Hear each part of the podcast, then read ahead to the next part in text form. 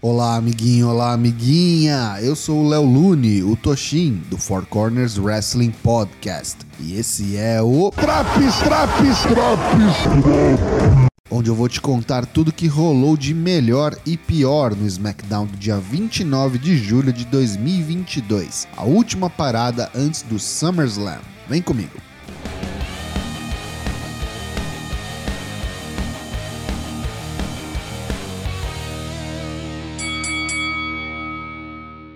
E vamos direto pra ação. Luta 1: Sheamus versus Drew McIntyre em uma good old fashioned Donnybrook match. Mas que diabos é essa estipulação, Tocho? Você me pergunta. Eu explico, jovem gafanhoto. Barris de uísque, mesas de bar e derivados cercam o ringue e também os famigerados shillelaghs, aquele cetro esquisito que o Sheamus usa e o saudoso Fit Finlay também usava, coisa de irlandês. Quem ganhar garante o posto de number one contender e enfrentará o vencedor de Roman Reigns e Brock Lesnar no Clash of the Castle em 3 de setembro. É uma verdadeira briga de bar, e os dois europeus sempre entregam quando se enfrentam. Sheamus tenta cegar Drew com o Shillelagh, mas o escocês é duro na queda e logo equilibra a peleja. McIntyre traz meia dúzia de cadeiras de aço para o ringue e quando entra, Sheamus joga uma das cadeiras direto em seu rosto. Ele ameaça aplicar o White Noise em cima da pilha de cadeiras, mas Drew escapa e dá o Future Shock DDT direto no monte de aço. Mas Sheamus consegue miraculosamente Dark Count na contagem de dois. De repente, Ridge Holland surge no combate e estoura um Shillelagh nas costas do escocês. Tá valendo, não tem desqualificação. Sheamus completa e atinge um Bro Kick, mas Drew também dá kick out.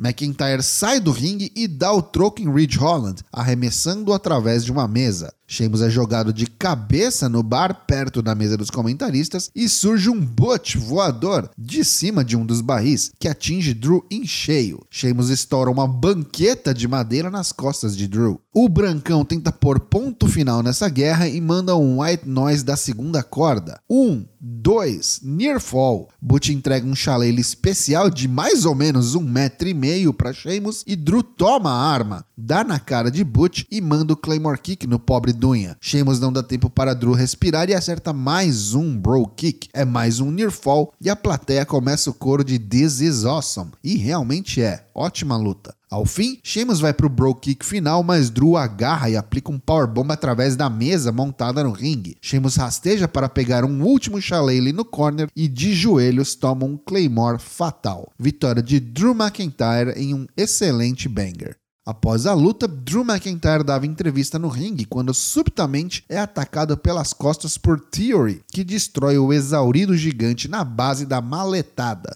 Happy Corbin chega na primeira fila da plateia, atrás de Pat McAfee com um ingresso em mãos e um cartaz com a mugshot de quando Pat foi preso, escrito perdedor. Corbin taca pipoca, fica xingando incessantemente e Pat finalmente perde a paciência. Chega a turma do Deja Disso para evitar qualquer confusão e Corbin dá um chute nas bolas de Pat pelas costas. Na trairagem, Jaqueline. Nos corredores da arena, Theory dá entrevista e diz que não será mais saco de pancada de ninguém. Ele não tem culpa que caras como Lashley, Ziggler, Madcap Moss têm inveja dele. Ninguém o deterá de se tornar campeão. Ao se retirar, ele encontra Paul Heyman, que o puxa de canto para uma conversinha que as câmeras não seguem. Luta 2: Shotzi versus Alia. Dão mais tempo do que eu imaginei para as duas superstars, que atualmente são praticamente jobbers. Shotzi toma uns sopapos, mas consegue a vitória com uma variação de DDT chamada Never Wake Up. Liv e Ronda tiram fotos para promover sua title match no SummerSlam, quando chegam Natália e Sonya Deville para falar umas groselhas. Rousey não tem paciência e simplesmente vaza.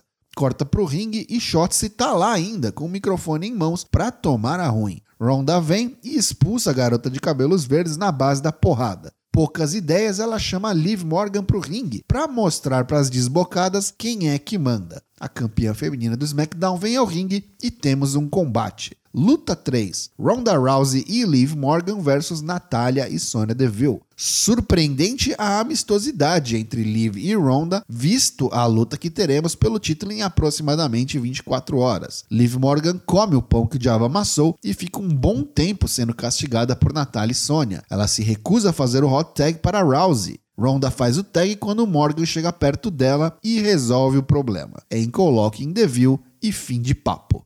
Hora do cara a cara entre Street Profits e Usos, mas o árbitro especial convidado para a luta pelos títulos de duplas no SummerSlam, Jeff Jarrett, também dá as caras. Double J quer dar instruções prévias a Tyron Match, mas as duplas não deixam falar e ficam se provocando. Jeff diz que não está ali para contê-los e sim para os deixarem pirar o cabeção. Ele só tem o trabalho de contar um, dois, três e é isso. Mas isso é no sábado. Jarrett pergunta o que eles farão hoje. É a deixa. O pau quebra e o Hall of Famer leva a ruim, tomando um super kick de Jey Uso. Os quatro superstars imediatamente param tudo e ficam atônitos. Jimmy ordena que Jay se desculpe, mas Jeff não quer saber de desculpas e empurra os Usos. Será que o velho vai ser imparcial no SummerSlam?